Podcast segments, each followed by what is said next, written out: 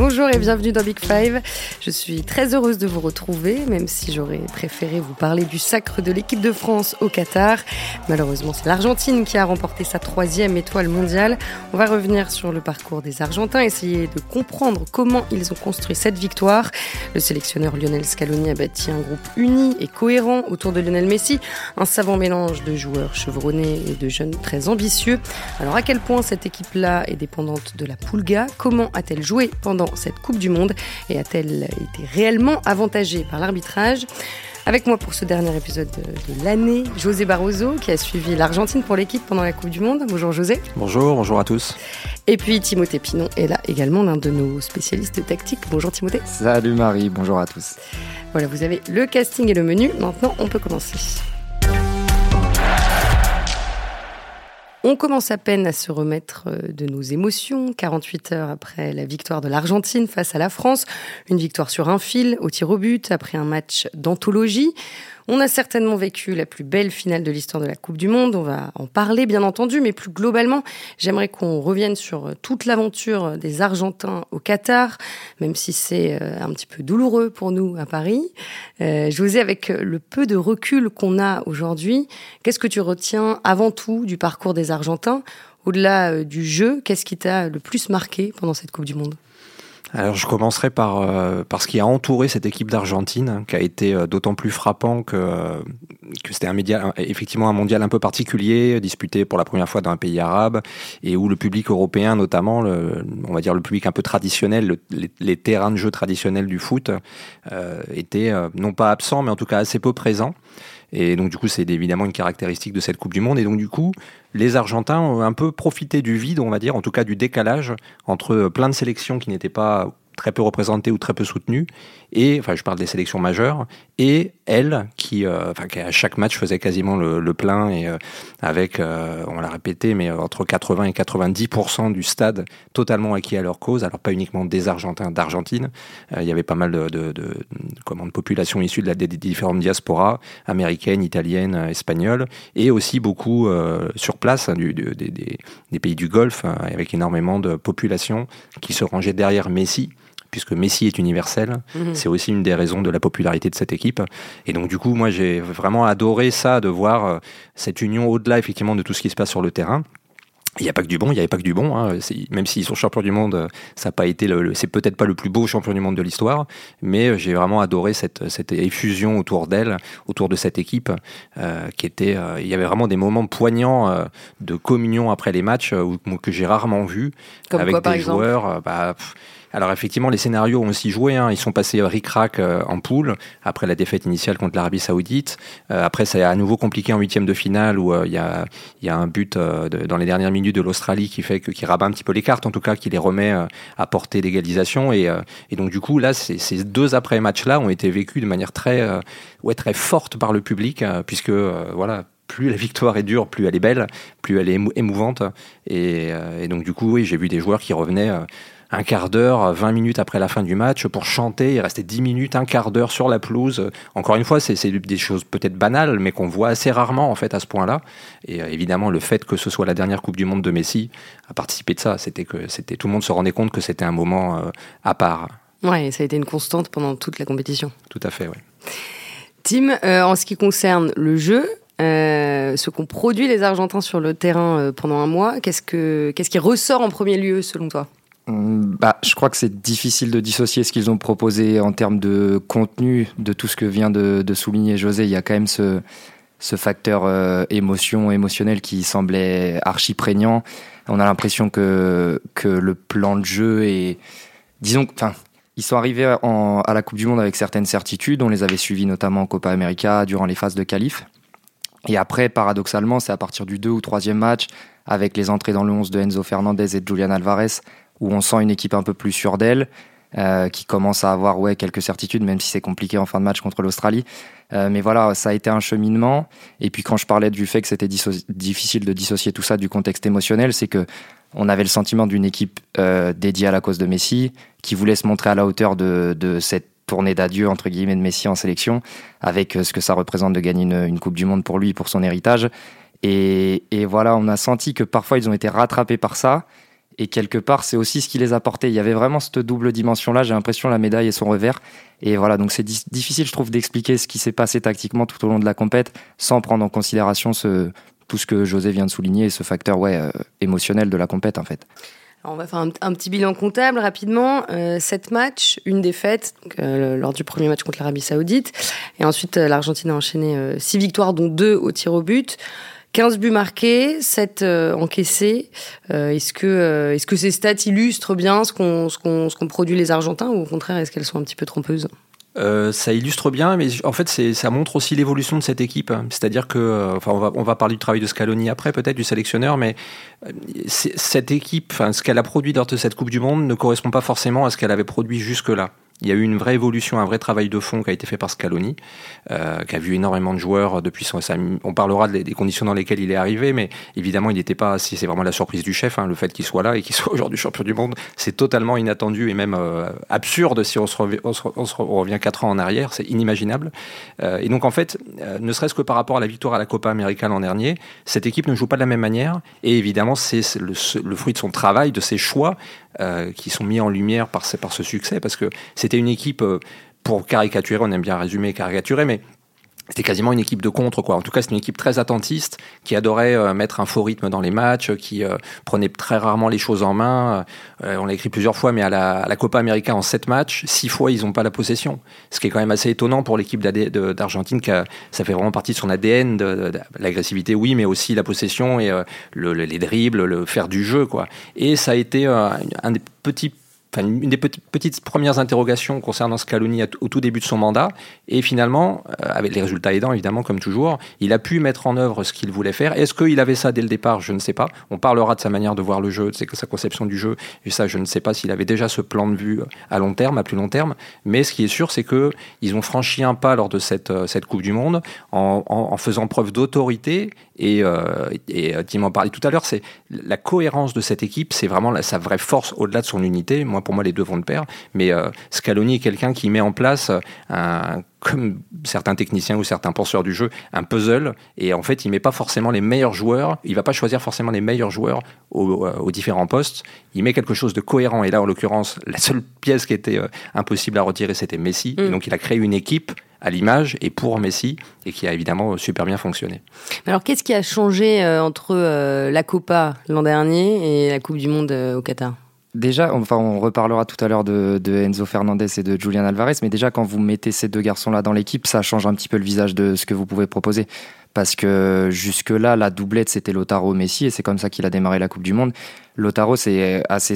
Enfin, il sait faire plein de choses, mais c'est un joueur qui est notamment très adroit dos au but pour conserver un petit peu le ballon, faire remonter le bloc, ce genre de choses, contrairement à ce qu'on pourrait penser parce qu'il n'est pas très très grand, mais c'est quand même quelqu'un de véloce, de solide sur ses appuis. Et quand vous introduisez Julian Alvarez dans le 11, c'est totalement différent. C'est un joueur d'espace qui court beaucoup. Et forcément, Messi joue plus tout à fait de la même manière quand c'est Lotaro et quand c'est, et quand c'est Julian Alvarez. Donc rien que ça, ça a changé pas mal de choses. Euh, Enzo Fernandez aussi. Mais après, on peut dire aussi que ce qui a changé, c'est que euh, on a l'impression que Scaloni a aussi très vite appris au fil de cette Coupe du Monde, en fait, que les certitudes, euh, ça valait ce que ça valait lors d'un mondial, mm. et que parfois il fallait mieux s'adapter. Et on en reparlera, mais tout au long du parcours, et notamment à partir de la phase à directe, il prépare des plans spécifiques en fait en fonction de l'adversaire. À chaque fois, il y a un coup tactique. Euh, on reviendra dessus, j'imagine, en, profondeur. Mais voilà, c'est il est mm. quasiment passé d'une espèce de alors c'est c'est un peu simpliste de résumer ça comme ça, mais de pas de dogmatisme parce qu'il s'adaptait un petit peu, mais il avait certaines idées très claires du jeu, j'ai l'impression, à une espèce de pragmatisme où il s'est dit, euh, bah, en fait, euh, je vais composer mon plan à chaque fois en fonction de l'adversaire et avec ce, fil rouge qui est Messi, parce que au final, Messi, tout au long de la compétition, pour le coup, lui, il évolue dans le même registre à partir du moment où, Julian Alvarez est sur le terrain. Lui, ça change pas, il est toujours dans les mêmes zones. Donc voilà, il a construit son équipe autour de lui, en s'adaptant tout de même à l'adversaire. Et juste pour compléter là-dessus, par rapport à ce qu'on disait tout à l'heure sur l'ambiance aussi, euh, je pense que c'est un élément à prendre en compte parce qu'il y a des joueurs qui ont surperformé. En tout cas, qui, avaient peut-être ce, qui ont peut-être ce potentiel-là, mais je pense à McAllister, je pense à De Paul. Moi, j'adore De Paul, j'ai adoré le mondial de De Paul, qui est pour moi peut-être le meilleur Argentin de la Coupe du Monde, à son poste, hein, évidemment, dans son registre. Et j'ai adoré ce qu'a fait Messi, mais c'est pas comparable, c'est pas le même, le même profil. Et, un De Paul, on, voit, il a fait ce qu'on voit, voit malheureusement pas du tout faire, enfin pas assez faire à l'Atlético. Et McAllister, moi, il y a pas mal de confrères de tous les pays qui me disaient, mais c'est qui ce mec-là? D'où il vient? Et quand on voit la finale qu'il fait, c'est extraordinaire. On s'est aussi posé la question ici. Euh, juste un mot sur, euh, sur Lionel euh, Scaloni. il, a, il a 44 ans, c'était le plus jeune entraîneur du mondial et il est donc devenu le plus jeune entraîneur champion du monde. c'est un ancien défenseur passé par la Corogne et la Lazio. il est en poste depuis l'été 2018, après l'élimination en huitième face à la France en Russie. José, est-ce que tu peux nous en dire un petit peu plus sur lui? Parce qu'il est très méconnu, euh, peu, connu, euh, peu, connu, en France. Et quand je disais tout à l'heure qu'il y a 4 ans, euh, c'était totalement inimaginable, c'est évidemment pas du tout un manque de respect, mais c'est juste que c'est, il a un profil totalement, peut-être même inédit. Alors évidemment, on parle du foot moderne, mais moi j'ai pas souvenir de voir un, un, sélectionneur avec aussi peu d'expérience. Il avait jamais été entraîneur, enfin coach numéro un dans un club, et, et donc ses seules expériences, c'était, il a commencé quand même avec les moins de 14 ans dans le club de Majorque où il vit avec sa femme espagnole et ses enfants, et où joue un de ses fils. Euh, il a fait quelques mois là pour se faire un petit peu la main dans le cadre de ses, euh, diplômes d'entraîneur. Après, euh, son père, il connaissait très bien Sampaoli, donc il a fait venir Sampaoli, fait venir à Séville quand il reprend Séville la première fois, pas actuellement évidemment, mais il y a quelques années. Et, et après, il, une fois que Sampaoli est, est nommé au mondial, donc il le prend dans son staff pour s'occuper de, l'analyse vidéo. Et une fois que Sampaoli est nommé sélectionneur pour le, avant le mondial 2018, il le prend aussi dans son staff pour étudier les adversaires. Donc c'est vraiment une petite main qui se retrouve, qui est pas du tout, enfin qui est vraiment dans l'ombre. Hein. Il a une carrière honnête, il a joué à la Lazio pendant des années au Deportivo La Corogne, il a gagné une Coupe du Roi où ils avaient battu le, les Galactiques. Évidemment, c'était un joueur et, qui a une douzaine de sélections euh, avec l'Argentine. C'est pas un joueur mineur qui a participé à un mondial en 2006 avec Messi. C'est marrant. Euh, et en fait, ce joueur-là euh, va devenir entraîneur parce qu'il sent qu'il a ça en lui, mais en fait, on ne lui connaît, on lui connaît pas vraiment de comme il n'a pas entraîné en club, on ne sait pas vraiment ce qu'il pense. Il n'a pas vraiment d'idéologie. Euh, et ce que je trouve, ce qu'il définit le mieux, en fait, ce sont ses modèles. Il a deux vrais modèles. C'est Peckerman, José Peckerman, donc a été son, son sélectionneur. Euh, il a été champion du monde des moins de, 20 ans, en 1997, avec d'ailleurs son staff actuel, une partie de son staff actuel, euh, Walter Samuel, Roberto Ayala. Je pense pas qu'Aymar fasse partie, peut-être Pablo Aymar aussi, je me rappelle plus. et en fait, il va, il va devenir, il va devenir sélectionneur par défaut en 2018, après la Coupe du Monde, puisqu'en fait c'est tellement, euh, pardonnez-moi l'expression, mais le, bordel à, la sélection qu'il ne trouve personne. Il y a plusieurs noms qui sont évoqués, on leur propose et ils disent non, dont Diego Simeone, qui était vraiment le candidat numéro un à l'époque. Et donc du coup, le président euh, de la fédération argentine propose à Scaloni de rester en poste, puisqu'il connaît un peu, et il est un peu contemporain des joueurs, euh, certains des joueurs actuels à l'époque. Et, donc du coup, lui accepte. Mais c'est au début c'est un intérim et finalement il va rester parce que ça se passe plutôt bien et surtout qu'on trouve personne d'autre et euh, il, va pouvoir mettre en place euh, son travail. Mais encore une fois, c'est pas un, penseur du, il n'a pas un plan de jeu précis, en tout cas au départ. Et donc je, reviens à ce que je disais. Ce qu'il définit le mieux pour moi, c'est ses modèles. Donc il y a Peckerman, et... donc il y a quelqu'un qui est qui est un peu, euh, qui dénote un peu dans le, dans le paysage argentin parce que c'est quelqu'un qui est très calme, qui établit beaucoup son, enfin, il travaille beaucoup autour de l'idée d'unité et de groupe justement, et beaucoup moins alors que c'est un des pays où il y a le plus de penseurs du jeu, avec des idées bien pensées. Euh, voilà, la caricature, c'est un Bielsa, quoi qu'on en pense, quoi qu'on pense de son travail. Euh, et euh, l'autre modèle, c'est Ancelotti. Et c'est quelqu'un, voilà, qui est encore une fois le management humain à la base de tout. Et je, évidemment, je pense pas que le, reste soit secondaire parce que, encore une fois, les choix, comme Tim le disait, les choix qu'il a fait dans ce mondial montrent que c'est un vrai coach qui prend des décisions et euh, peut-être encore une fois moins idéologue que d'autres, mais, euh, mais en tout cas, il a vraiment, euh, on l'a tous découvert, hein, pour être honnête, sur, son, sur son travail en tout cas. Et donc vous, on, peut, on peut dire que là, sa plus grande réussite sur cette Coupe du Monde, c'est avant tout d'avoir bâti ce groupe si, si uni et si, si cohérent dans, dans, son ensemble. Ouais, et puis, mais j'ai l'impression, mais on le dit assez souvent dans, dans Big Five, que que ce qui compte, parce que le, beau jeu, c'est très subjectif. Chacun aime un petit peu ce qu'il veut, donc euh, en fonction de ça, il va trouver ça plus ou moins agréable à regarder. Mais euh, une des caractéristiques de réussite principale pour un coach, c'est c'est tout bête de dire ça, mais c'est l'adhésion des joueurs à son plan en fait. Et Scaloni, il y avait deux choses. C'était faire accepter aux joueurs l'idée qu'ils devaient courir pour Messi, pour faire très simple. ils l'ont tous fait. Et après, on, on reviendra dessus, mais à chaque fois qu'il a établi un plan, ces joueurs, s'y sont tenus, euh, n'ont pas cherché à faire autre chose. Et voilà, donc c'est tout bête de dire ça, mais voilà, il y a cette forme de management qui lui permet de faire adhérer son groupe à ses idées tout simplement et de le suivre comme un, comme un vrai leader, quoi. Parce que tu dis qu'il établit des plans, mais on peut pas vraiment dire que c'est un adepte des, euh, des, des, systèmes tactiques euh, figés. Il, il, peut, il peut apporter beaucoup d'évolution, y compris en cours de match. Ouais, justement, mais justement, tu vois, euh, typiquement, euh, alors on peut, on va partir après à partir des quarts. Contre les Pays-Bas, il se calque sur le système que lui opposent les Pays-Bas, leur système historique, enfin pas historique justement, mais qui était, qui l'était devenu, et on savait parfaitement qu'ils allaient jouer comme ça durant toute la compétition. Euh, après, pour euh, jouer contre la Croatie, il sait très bien que la force de la Croatie, c'est ce milieu de terrain qui fait partie des, ouais, des meilleurs milieux de terrain de la planète. Et bah, il va aligner quatre milieux pour densifier un peu l'axe et y répondre. Euh, contre la France, on reviendra, j'imagine, un peu plus en longueur sur la finale, mais euh, comme ça, placer Di Maria à gauche et, et on pouvait penser justement qu'il allait renforcer son milieu de terrain pour euh, essayer de, de nouveau de gagner la bataille du milieu. Et en fait, il montre à la France qu'il a pas peur de nous presque quoi. Et qu'il euh, va nous faire mal là où nous on peut potentiellement être faible. Donc euh, à chaque fois on a eu l'impression et, c'est ça que je voulais dire aussi tout à l'heure c'est que euh, il savait où il allait en fait. Il y avait quasiment pas de place pour l'improvisation. Je suis pas en train de vous dire que l'Argentine a tout maîtrisé. Ils ont parfois été sur un fil. Mais en tout cas il y avait un plan et les joueurs et on voyait bien où ils voulaient aller quoi et sa grande réussite, c'est justement d'avoir euh, moi, je, trouvais qu'il y avait beaucoup de. C'est pas le même type d'équipe, le même type de jeu, mais il y avait un vrai parallèle avec euh, l'équipe de France et Didier Deschamps, c'est qu'il y a une approche assez pragmatique, assez évolutive des, choses et du jeu. Enfin, en tout cas, leur conception sur euh, sur l'approche d'un match, sur la préparation d'un match. Et en fait, il a, il, se prend pas pour une équipe. Enfin, ces joueurs ne se prennent pas pour ce qu'ils ne sont pas. Et il y a cette approche où parfois, enfin, ou de l'humilité où euh, ils se font violence. Je pense à l'équipe de France, je pense que certains joueurs se faisaient violence pour rentrer dans le cadre voulu par Didier Deschamps et c'est tout à son honneur, euh, c'est tout son mérite justement d'avoir réussi à ce que les joueurs ne se prennent pas pour euh, voilà comme je prends un, un, un exemple mais euh, ce que Pogba avait fait à l'Euro à l'Euro qu'on lui, avait, on lui avait reproché. Mais je veux dire il y a cet esprit d'enflammade quand on a des joueurs d'un certain niveau. C'est un peu compliqué mmh. à contenir. Et, et l'équipe de France comme l'équipe d'Argentine ils sont ils, là pour le coup ils maîtrisent parfaitement ça. Et c'est leur grande réussite. Vous avez parlé de coup tactique euh, de, de, Lionel Scaloni. Pour vous, quel est le, le plus beau coup tactique de, de, de ce mondial?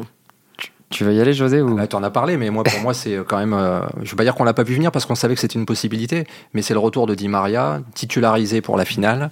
C'est quand même une finale. Il a, il a joué 10 minutes depuis le premier tour. Et, euh, et, voilà. Alors après, évidemment, il a une expérience, et c'est ouais. l'homme des finales, tout à fait. Il a l'expérience extraordinaire, mais je veux dire, justement, ça pouvait être aussi à double tranchant. Ce que Dim disait tout à l'heure, c'est que l'approche émotionnelle fut, fut, fut, pour Di Maria, pour un joueur comme Di Maria, avec euh, 120 et quelques sélections et, euh, et 20 ans de carrière derrière lui, enfin 18 ans de carrière derrière lui, euh, il peut quand même passer au travers parce que lui en plus savait que c'était son dernier match. Il, il, avait euh, voilà, il avait déjà décidé que ça serait son dernier match en sélection, donc il aurait pu euh, se gaufrer et finalement c'est euh, ouais c'est le la premier le premier grand coup de cette finale, c'est d'avoir appuyé sur le, le, un des points faibles, en tout cas une des interrogations du 11 de Deschamps, euh, la, le, le, poste de latéral droit. effectivement, ça a fait très très mal. Ah bah, à chaque fois il passait quoi, c'était terrible. Oui, terrible. Ouais. Ouais, et puis non, je suis 100% d'accord avec José. Puis après, si on doit en citer un deuxième, je parlerai de celui contre les Pays-Bas parce que les choix ils sont de nouveau validés puisqu'il part avec deux pistons alors qu'il avait joué à quatre jusque-là. Et au final, vous avez Molina, si je dis pas de bêtises, qui est passeur décisif sur le premier but et Acuna qui obtient le, le penalty, donc le piston gauche pour le coup. Euh, à l'opposé qui obtient le penalty sur le second but. Donc euh, ces choix, ils sont aussi validés. Mais parfois c'est aussi ça le foot quand vous êtes dans une espèce de de dynamique positive, que ce soit en termes de management ou de coaching, et bah vos choix ils sont plus payants que que celui de votre votre confrère. Et là, ça s'est illustré avec Di Maria en finale, ça s'est illustré avec les Pistons, euh, avec Enzo Fernandez et Julian Alvarez Exactement, aussi quand ils sont rentrés. Aussi, ouais. Il y a une espèce choix de, ces choix de joueurs, c'était voilà, vraiment pas du tout gagné, gagné d'avance. Non, non, c'est clair. Donc j'arrive pas à trouver le terme exact, mais il y a une espèce de de, de feeling, de ouais, les planètes s'alignent comme elles doivent s'aligner et vous finissez par, par être champion du monde, quoi. Donc, euh, donc voilà, il avait un, ouais, il y avait une dynamique positive autour de ses choix, quoi. Le match le plus abouti des Argentins, c'est la finale, forcément. Euh, c'est une bonne question. C'est dans l'absolu non parce que contre la Pologne il n'y a pas de match. Enfin c'est surtout du fait de la Pologne c'est limite euh, c'est assez incohérent quand on sait qu'à un but près ils passaient à la trappe. Mais moi j'ai pas compris leur euh, la manière dont ils ont joué surtout les, les 15 dernières minutes.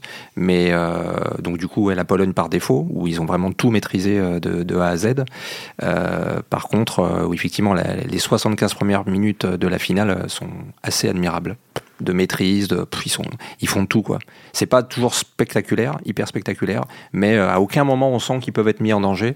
Euh, c'est aussi une des forces de cette équipe, hein, cette vraie solidité, alors que c'est pas des c'est pas des monstres euh, forcément, des joueurs un peu voilà qui peuvent laisser traîner un peu les, les, semelles, c'est sûr, les crampons.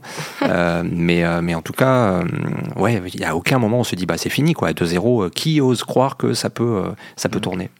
Mais ouais, c'est dur de parler d'autre chose que la finale, je pense, parce que en fait, le seul défaut peut-être qu'on peut trouver un peu à Scaloni et à l'Argentine sur cette Coupe du Monde, c'est ses lectures du match. C'est très bizarre parce qu'il a préparé des plans parfaits et après il a eu tendance à faire des changements qui ont un peu déséquilibré son équipe ou l'ont rendu un peu plus vulnérable. Donc en final, ça se voit à partir du moment où Bon Maria, je pense qu'il est cuit aussi parce qu'il avait peut-être pas ce qu'il fallait dans le moteur pour tenir la finale. Mais à partir du moment où Acuna rentre, ça devient un petit peu plus compliqué. Euh, contre l'Australie, il y avait eu un petit peu de ça aussi où ils avaient fini par reculer. Euh, donc voilà, il y a en dehors de la finale, c'est les 75 minutes, c'est le plus grand total de minutes maîtrisées par l'Argentine, j'ai l'impression, au final, parce que sinon, il y avait toujours des fins de match un petit peu compliquées, ils se font reprendre deux fois. Euh, euh, voilà, ouais, sur, sur Scaloni, quand même, il y a ce petit déficit, mais c'est aussi un jeune entraîneur, je pense. Donc, il a eu du mal, peut-être, à lire certaines rencontres, entre guillemets. En tout cas, il y a des coachs qui l'ont mieux fait que lui, quoi. Et alors, à l'inverse, quelle nation euh, leur a posé le plus de problèmes? Est-ce que c'était l'Arabie Saoudite? C'était un match très particulier euh, et je pense que ça rejoint, moi en tout cas, sur le moment et même aujourd'hui avec euh, quasiment un mois de recul, j'ai toujours pas d'autre explication que l'explication émotionnelle. J'ai du mal à comprendre ce trou noir, ce blackout de 5 minutes avec Romero, bon moi que pour le coup que j'adore, au-delà de son style et des réserves qu'on peut avoir. et que justement, c'est une des forces. Bon, il n'a que 24 ans, mais c'est une des forces de cette de cette équipe. Et il a mené un vrai truc. Et pour moi, c'était une vraie une vraie garantie dans une équipe qui moi, pour le coup, me laissait. Euh, j'avais, j'étais, j'avais des vraies réserves. Hein. je, ne les imaginais pas du tout champion du monde au début du tournoi. Euh, et, euh, et, donc lui se fait passer se, un peu comme un bleu. Alors, il revenait de blessure à, sa décharge, mais il se fait avoir donc par le défenseur, par le, l'attaquant saoudien. Et bon, le deuxième, le deuxième but, c'est un exploit. Mais c'est là effectivement, le match a basculé. Et évidemment, le mérite en revient aussi à Hervé Renard, qui lui, pour le coup, est resté fidèle à son plan jusqu'au bout et c'était chapeau pour le mmh, coup parce que même, même si c'est pas une énorme Argentine a priori c'était quand même l'Argentine en face. Euh, mais donc du coup je sais pas si c'est le match où ils ont vraiment été le, le plus en difficulté mais c'est ceux où effectivement moi je les sens fébriles et je me dis est-ce qu'ils vont s'en remettre? Et euh, notamment pour le deuxième match et la suite hein, le premier tour dès le premier tour il y avait un vrai risque d'accident pour moi. Donc c'est à ce niveau là que j'avais un vrai doute non, j'aurais dit la même chose aussi, Arabie Saoudite et, la fin de match contre l'Australie. Mais là encore, on en revient aux deux principales lacunes de cette équipe. C'est la gestion émotionnelle dans, à certains moments des matchs et quelque choix un petit peu euh, discutable avec tout le, tout le respect que j'ai pour lui de, de Scaloni. Quoi. Mais vraiment, ouais, c'est, c'est ça. Et contre l'Arabie Saoudite, il y, a le, facteur émotionnel, parce que même à un moment, on voit, euh, parce qu'ils avaient donc marqué trois buts hors jeu sur ce match, et on voit que hum, Scaloni et Lotaro s'énervent à un moment. C'est un des rares moments où on les sent un peu. Euh, euh, ouais, pris par le. Ils se disent, c'est en train de basculer du mauvais côté pour le coup. Et, euh, et contre l'Australie, où s'il n'y a pas ce, miracle de Martinez, on ne sait pas ce qu'il en est du, du parcours de l'Argentine finalement. Quoi. Donc, euh, ouais, je dirais ces deux, ces deux matchs-là. Alors tout au long de la Coupe du Monde, on, a pas mal parlé de l'arbitrage clément dont, auraient bénéficié les Argentins. Euh, José, toi, tu as vu tous leurs matchs au stade. Qu'est-ce que qu'est-ce que tu en as pensé? Factuellement, c'est évident que euh, à chaque fois que ça a dû basculer d'un côté, enfin pas à chaque fois justement, qui m'en parlait, ils ont eu aussi des décisions défavorables. Mais il y a eu quand même cinq pénalties sifflés en leur faveur et il y en a quatre qui sont discutables. Moi, pour moi, il y a zéro, il y en a aucun où il y a un scandale total. Mais il y en a quatre où c'est discutable. Et à partir du moment où c'est discutable, il y a, voilà, il y a forcément appréciation. Et quand ça fait 1 plus 1 plus 1 plus 1, on se dit, bon, ça commence à faire beaucoup. Donc oui, on en a pas mal parlé entre nous, entre confrères. et effectivement, je peux comprendre que il y a une sorte d'inconscient. Moi, je crois pas à la thèse. Bon, peut-être qu'un jour, ça, sera, on s'apercevra qu'il y a un gros, il avait eu comment un contrat sur la tête de, des autres équipes pour faire sacrer Messi, mais ça semble assez improbable. Hein. Espérons, ayons foi encore dans le foot, malgré, euh, malgré la FIFA. Mais, euh, mais au-delà de ça, je trouve que euh, à chaque fois qu'il y a eu des décisions qui ont été prises, moi, pour moi, elles peuvent être explicables en tout cas du simple point d'un simple point de vue arbitrage et, terrain. Euh, mais donc du coup, est-ce que inconsciemment les arbitres, qui à chaque fois étaient différents, je le répète, dans des matchs différents, contre des adversaires différents et de nationalités différentes, donc du coup, on peut estimer qu'ils ont individuellement pris leurs décisions en leur fort intérieur et, de bonne foi. Mais peut-être qu'effectivement eux-mêmes, euh, voilà, on est humain, donc peut-être qu'inconsciemment, à un moment, ils ont peut-être été un petit peu influencés, voilà, sans parler de triche évidemment, mais peut-être que le a pu profiter euh, à Messi, ça je ne sais pas. Mais en tout cas, encore une fois, il n'y a pas scandale absolu. pas de scandale. Et il y a des décisions aussi, ne serait-ce que le premier match, il y a quand même trois buts refusés, certes, avec euh, sur la foi de la vidéo, mais il y en a deux où c'est vraiment, euh, voilà, ça dépend qui appuie sur le bouton et si, si on appuie un quart de seconde plus tard, je suis pas sûr qu'il y ait hors-jeu. Non, mais oui, je suis, je suis assez d'accord avec José. Et puis, c'est ce qu'on.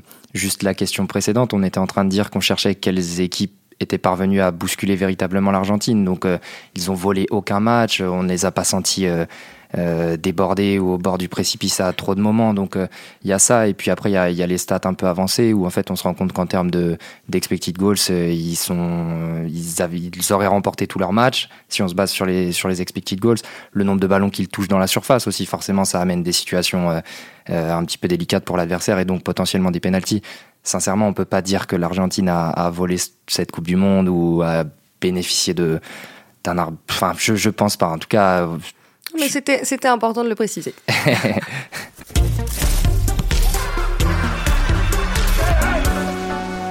Bon alors évidemment, on pourrait faire euh, toute une série de podcasts sur euh, Lionel Messi, sur euh, son talent exceptionnel et sur la place qu'il occupe aujourd'hui au panthéon du football. Bon, malheureusement, on n'en a pas le temps. mais je voulais quand même vous, vous demander, Timothée et José, si vous deviez retenir une action, un geste de Léo Messi pendant cette Coupe du Monde, qu'est-ce que vous choisiriez? C'est difficile hein, parce qu'il y en a eu pas mal. J'hésite en fait entre la passe décisive contre, les, contre la Croatie qui est exceptionnel, mais qui arrive un peu tard dans le match peut-être, et ce but où l'Argentine se libère quand même contre le Mexique. Et, j'ai quand même envie de choisir celui contre le Mexique parce qu'il est dur à mettre. Enfin voilà, frappe 20 mètres, euh, il la place euh, parfaitement, il y a beaucoup de monde devant lui. Et puis c'est tellement un moment clé de la compète où on sent que ça bascule enfin du côté de Messi et de l'Argentine. Euh, et puis en plus, il y a déjà Di Maria à la passe décisive. Euh, donc ouais, pour ce qui symbolise ce but, vraiment ouais, je pense parce qu'en plus ils étaient dans un moment où c'était un match très très terne de leur part encore. On se disait mais en fait ils vont peut-être pas y arriver l'Argentine. Peut-être qu'on les a, on les avait placés trop haut dans nos pronostics et et là il y a ces deux mecs là qui prennent le contrôle et bah on en revient à ce qu'on dit souvent, mais le foot ça appartient quand même aussi à ce genre de joueurs là, surtout quand l'altitude s'élève. Et là ils ont pas tremblé sur cette action et ce que font les deux gauchers sur ce move là, c'est quand même c'est quand même quelque chose et je pense que ça ça, ouais, c'est ce qui a c'est ce qui place l'Argentine sur le bon chemin en tout cas.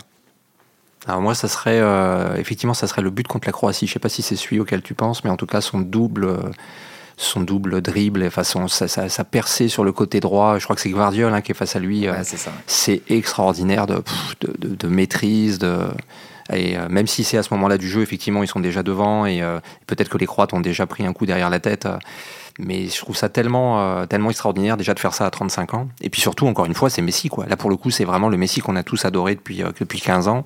Et euh, donc, du coup, je retiens cette, cette, ouais, cette, cette percée enchanteresse, ce rush de dingue. Tim, tout à l'heure, tu as dit que, que l'équipe était dédiée à la, à la cause de Messi. à quel point l'équipe est dépendante de lui sur le terrain? À quel point tout passe par lui pendant les matchs? En fait, je me faisais la réflexion en regardant des images tout à l'heure. J'ai l'impression que, que c'est le, c'est le relais parfait pour Scaloni parce qu'en fait, il comprend tellement bien le foot parce qu'on peut parler de ses qualités techniques, euh, de, du fait qu'il marque tout le temps des buts, qu'il fasse tout le temps des passes décisives, ce qui est, ce qui est prodigieux évidemment. Et puis, il arrive à, à se défaire de situations parfois. Enfin, sa, sa, qualité individuelle, elle est. Voilà, on, a, on va pas. On pourrait faire toute une série de podcasts voilà, exactement, c'est ce que tu dis.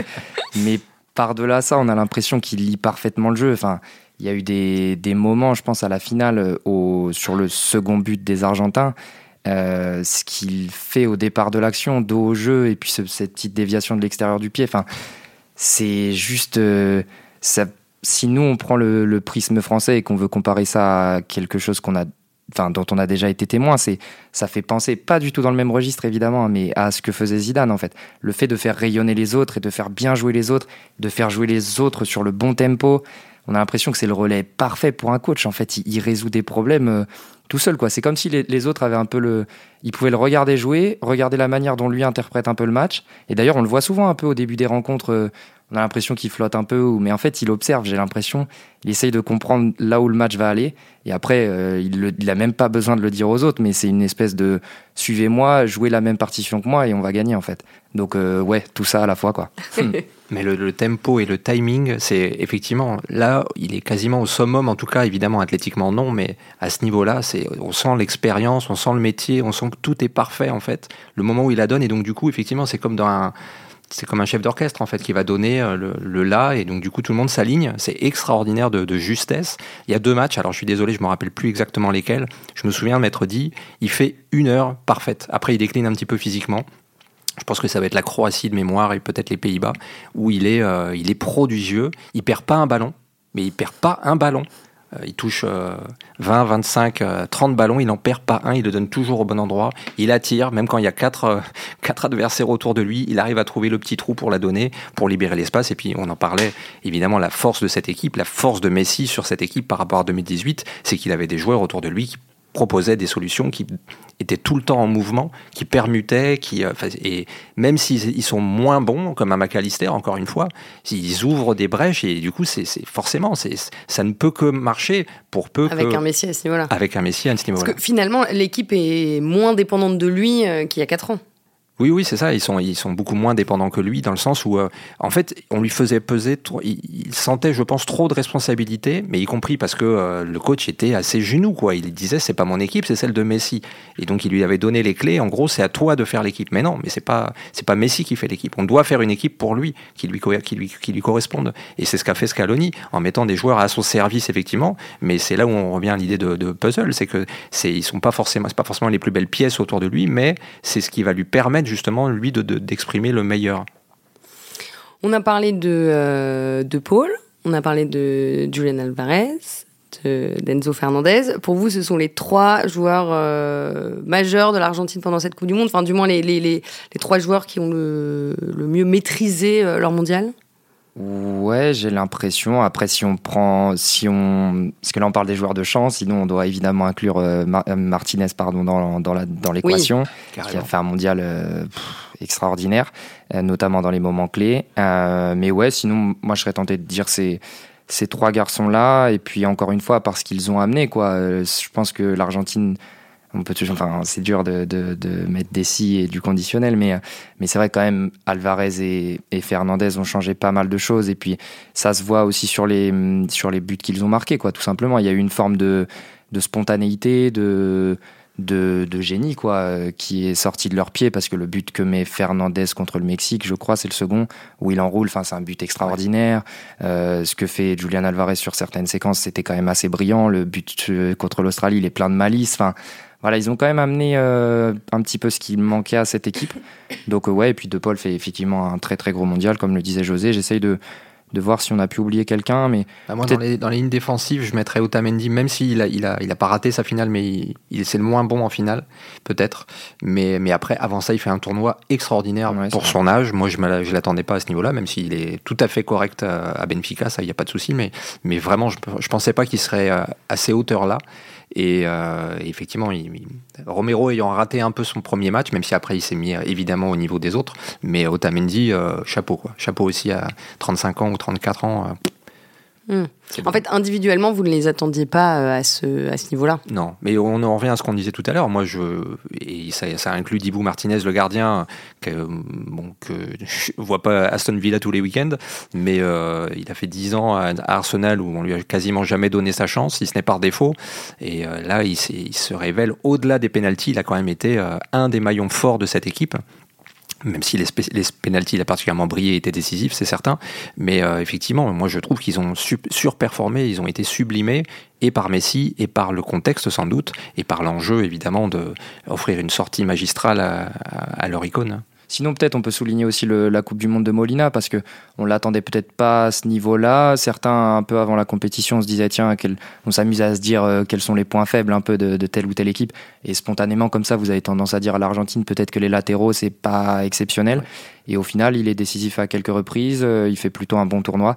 Mais après, c'est difficile de dissocier effectivement les perfs individuels du collectif. Ça peut être euh, un cercle vertueux ou un cercle vicieux. Bah, là, en l'occurrence, avec l'Argentine, c'était, c'était vertueux. Quoi. Donc forcément, le niveau moyen de toutes tes individualités euh, augmente un peu. Mais ouais, Molina a fait un, bon tournoi, j'ai l'impression aussi. C'est vrai. Sachant qu'au début du tournoi, ils étaient dans l'esprit de Scaloni, c'était vraiment 50-50 des deux côtés justement. Ce qui valide l'idée que c'était pas voilà, il y avait personne qui se dégageait vraiment. Il a une bonne base pour euh, continuer à, construire, à grandir euh, Lionel Scaloni, même sans euh, Lionel Messi et, et André Di Maria. Alors Messi, on ne sait pas. Justement, toute l'inconnu est là. Il a, gardé le mystère sur la suite de, sa carrière. il a même laissé entendre qu'a priori ça, pourrait continuer. Alors je ne sais pas s'il sera encore là dans 4 ans. Scaloni elle lui a ouvert grand la porte. Il a dit que de toute façon c'est lui qui déciderait le jour où il voudrait partir. Donc tant qu'il voudrait continuer, il y aurait une place pour lui.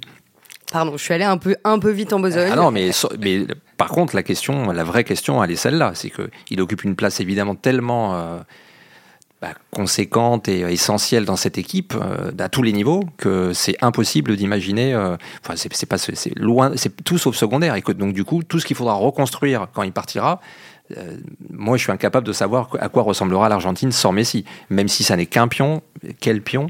Donc du coup, c'est l'élément fondamental. Après, effectivement, Di Maria, qui pour moi avait euh, évidemment, c'est un super joueur, super carrière, respect. Il a un rôle beaucoup moins important, même s'il a été décisif la finale de la Copa, il a été décisif encore en finale là. Mais je veux dire, c'est c'est un des, éléments et il ne sera pas essentiel, malgré tout le respect que je lui porte. Et vraiment, c'est un joueur que, dont j'apprécie beaucoup le, le, profil. Mais si Messi reste, on peut, imaginer qu'effectivement ça peut continuer. Jusqu'à quand euh, il sera à ce niveau-là, ça je ne sais pas, mais en tout cas, euh, autour de lui, voilà, effectivement, les, alors il y a, certains sont un peu dans l'entre-deux, euh, comme, comme De Paul, ou un peu plus âgés, mais c'est une équipe hyper jeune.